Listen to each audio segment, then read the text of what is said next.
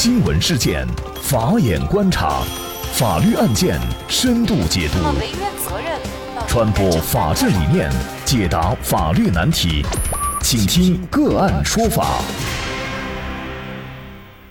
大家好，感谢收听个案说法，我是方红。更多的案件解读，欢迎您关注个案说法微信公众号。今天啊，我们跟大家一起来聊一下装饰公司偷梁换柱，法院判决退六十七万，再赔八十二万。应该说，买房子装修啊，是很多人一生当中的大事儿。但是呢，相信有一部分人在装修的过程当中啊，也是遇到了一些坑，比如说装修质量不合格。甚至是甲醛超标，还有家具啊、板材啊和约定不一样等等，这个烦心的问题啊，那么这就导致花钱装的新家，让一些人啊有些失望啊。但是在维权的过程当中啊，可能真正顺利的就不多。那么杭州的邱女士呢，她的这个维权虽然耗时耗了精力，但是最后的结果呀，还是让她比较满意的。那我们就来看一下这个来自杭州中院江干法院的一起案件啊。二零一七年年底，邱女士在杭州市江干区一个高档小区购置了一套房产，和杭州的一个装饰工程有限公司就签订了一个装修合同。当时呢，合同里确认了家具、软装、地毯采购清单，总价是七十六万多块钱。但在此后的合同履行过程当中啊，双方对装饰公司提供的家具还有地毯是否符合约定材质产生了争议。为什么呢？原来啊，邱女士和装饰公司约定，整屋家具基本呢要采用榉木、实木的框架材质，地毯呢为新西兰进口。但是啊，邱女士检查装饰公司提供的家具，发现大部分家具并非榉木、实木框架。地毯也缺乏进口证明材料，那双方协商不成，邱女士就向江干法院提起了诉讼，要求解除软装合同，并且由装饰公司退一赔三。那装饰公司是觉得呢，合同已经履行完毕了，这家呀也装修完了，那么家具即便是存在问题，应该减少相应的价款，不能够全部退货，因为呢。有一些这个东西装上去以后啊是没有办法拆下来的，而且呢定做的时候也约定材质是榉木实木框架啊，也不存在没有榉木的这个情况啊，所以呢装饰公司他觉得自己是不存在欺诈行为的。那么法院在审理的过程当中啊，认为呢，案涉三方呢实地对家具材质进行了确认，有十六件家具约定采用榉木实木框架，但实际上不含有榉木；另外呢，有八件家具约定采用榉木实木框架，但实际上仅在部分位置含有少量的榉木。那么这个案件，邱女士她的维权主张是否能够得到支持呢？是否应该对她进行退一还要赔三的这样的一个赔偿呢？咱们消费者在装修的过程当中，如果一旦遇到一些这种纠纷，该如何来维权？那么就是相关的法律问题啊，今天我们就邀请云南云子宇静律师事务所主任杨少云律师和我们一起来聊一下。杨律师您好，你好，感谢杨律师。邱女士在这个案件当中是要求退一赔三，也就是七十多万的装修款退给她，还要再赔她七十多万的三倍啊，那么也就是二百多万了。那么她的这个诉讼请求，应该说对于这个装饰公司，如果真赔的话，这个惩罚力度是非常大的。那么她的这个请求的理由是欺诈，您觉得这个事情她是否构成欺诈？她能不能够维权成功呢？从法律上来看，主要是适用新最新修订的《消费者权益保护法》，就是第五十五条规定，根据二零一五年国家工商总局，就是现在的市场监督管理局的一个消费者欺诈的这个行为这个处罚办法的这个规定，这种行为呢属于欺诈消费的这个行为，这个是没有争议的，这个典型的以次充好、以假充真这么一个逻辑。那么在消法意义上呢，它已经构成欺诈。从法律上来说，原告的这么一个请求是有明确法律依据的。那么构成欺诈的后果就是要退一赔三吗？从法律规定上来看，那确实应该是退一赔三，是法定的一个惩罚性的赔偿金，是对消费者的一个特殊保护。那我们看到，其实双方在这个举目到底是呃举目框架，还是说他说有一些家具是用了一点举目，而且合同上约定呢，只是一说一个举目的这个框架，也并没有说完全的就是全部用举目啊，可能在这方面也存在一些争议。那么这个又算不算是欺诈的范畴呢？算，虽然这个约定的不是特别明确，在这一点呢，有一些就是合同商家在。采用玩的一些文字游戏，但是同时规定欺诈和误导都是适用这个三倍退一赔三的这么一个惩罚性赔偿机制的。嗯，严格意义上来讲，这个你约定不是特别明确，而且如果这种主要的责任包括合同的一个提供方或者是双方的一个合意，总体上来看，部分的符合约定。也可以理解为是一个误导，所以也应该认定为是欺诈，或者是误导，还是适用三倍的这个赔偿的。装修公司说他已经把一些基本的材质都装修上了，你如果是说让他全部赔的话，那么事实上，嗯，他已经投入了一部分的这个成本了，或者是大部分的成本了，那么这可能对他来说就涉及到了他自认为的不公平的，您怎么看这事儿呢？这个实际上法律是有救济机制的，在这个案子当中呢，我们注意到他的诉讼请求当中，同时要求解除合同，解除合同的法律后果是已经履行的部分，嗯，根据签订或者履行合同的过错程度，就相关的这个损失承担相应的这个责任。解除合同这个事儿呢，他又要看是不是说我装上去的东西我要全部拆走。那么根据民法这个原理，如果还要投入更多的这个费用去拆除、重新来，法律上、民法上叫做天赋，这种情况呢，可以作价抵扣一部分，就是不再返还。是根据呃方便生活的经济的这么一个原则，可以履履行已经履行的部分，即便是合同解除，也不见得要全部拆除返还。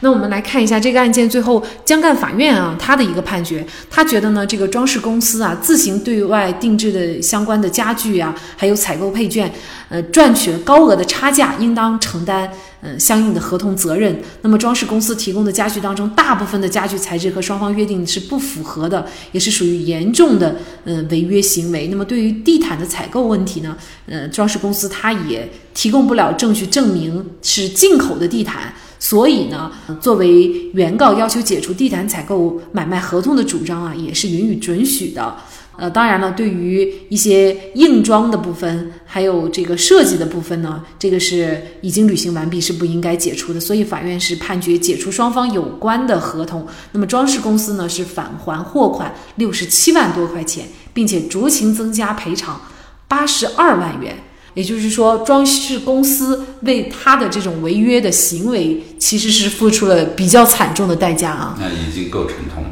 对对对，因为他损失了，应该说是有一百多万哈，差不多。但是邱女士她假一赔三的这个请求，其实是没有得到全部支持的。您觉得可能的原因是什么？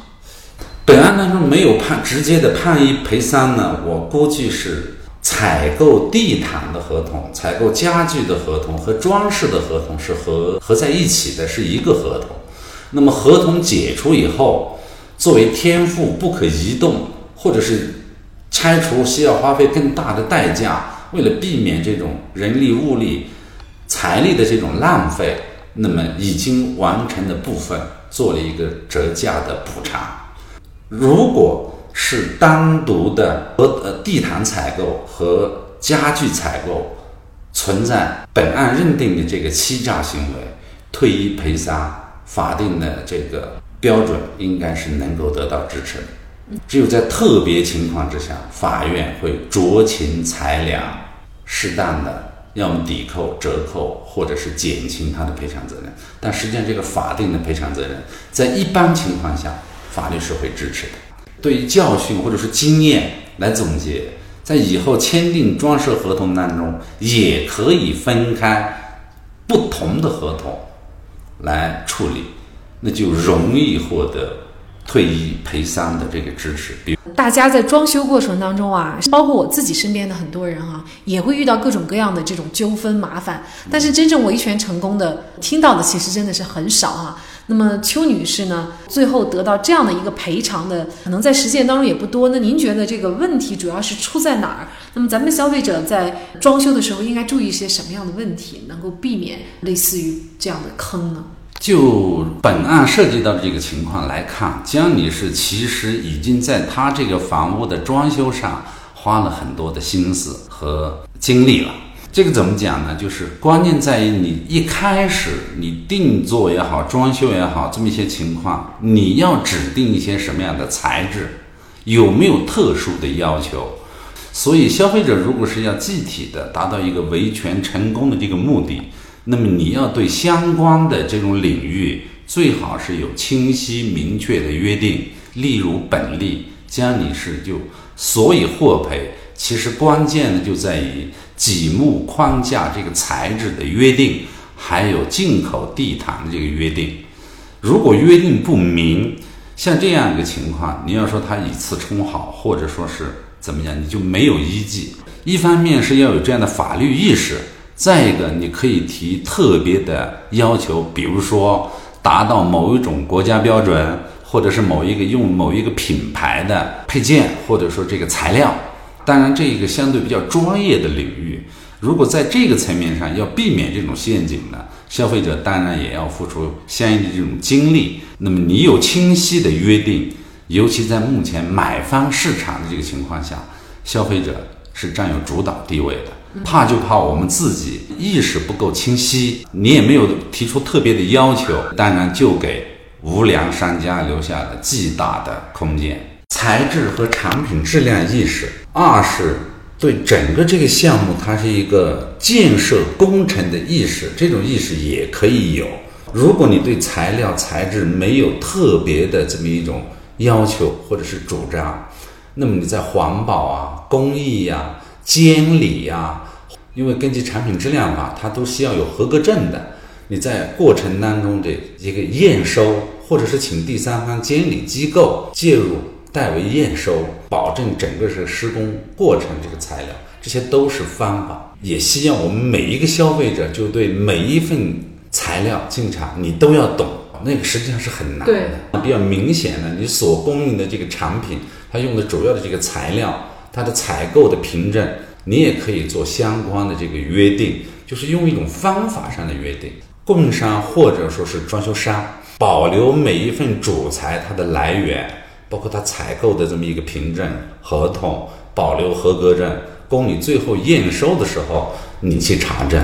因为还有很多是隐蔽工程，例如电线，例如这个砂浆，呃，一些埋藏在墙里边的水管。比如说，你说每一个你都要去指定某一个你认为合理的这种品牌，在过程当中材料进场的这个验收、合格凭证的这个保留。我们要的最终还是要一个合格的装修，而不是打官司我若干倍的赔偿。我们要的还是一个让自己满意的成果，最好让律师就一同去谈判这个合同，这个就会做的比较到位。我觉得杨律师这一点说的是非常好哈，因为我之前也有一位电台的同事，他也是花了几十万去装修，但是最后会发现那个装修质量是有瑕疵的。但是无论他通过什么方式维权，他维权他没有任何证据哈，因为他也没有签下一个非常具体的合同。这也确实是咱们老百姓在这方面哈，也包括其他方面，就是不注重文字，只注重口头的约定。人家跟你宣传什么你就相信了，但是最后真正的交付产品的时候，你才会发现有各种各样的坑。但是你已经没有任何的主张的证据了。所以希望这个案件也能够提醒咱们广大的消费者，就是在有类似于这样大宗的消费的时候，您就是仔细的把很多重要东西约定好。如果您不知道怎么约定，您当然也可以去咨询一些专业的这个律师啊或者法律人士。那么这样才能够避免一旦出现这个纠纷损失的时候，你很难维权。好，那么在这里呢，也再一次感谢云南云子语境律师事务所主任杨少云律师。那也欢迎大家通过关注“个案说法”的微信公众号，具体的了解我们本期案件的图文资料以及往期的精彩案例点评。另。外，您在生活工作当中遇到一些法律问题，都欢迎您通过添加幺五九七四八二七四六七幺五九七四八二七四六七这部电话号码的微信号向我们进行咨询和交流。给大家提供法律问题解答的都是我们节目邀请到的嘉宾了，他们都非常的资深、专业和负责任。感谢您的收听，我们下期节目再见。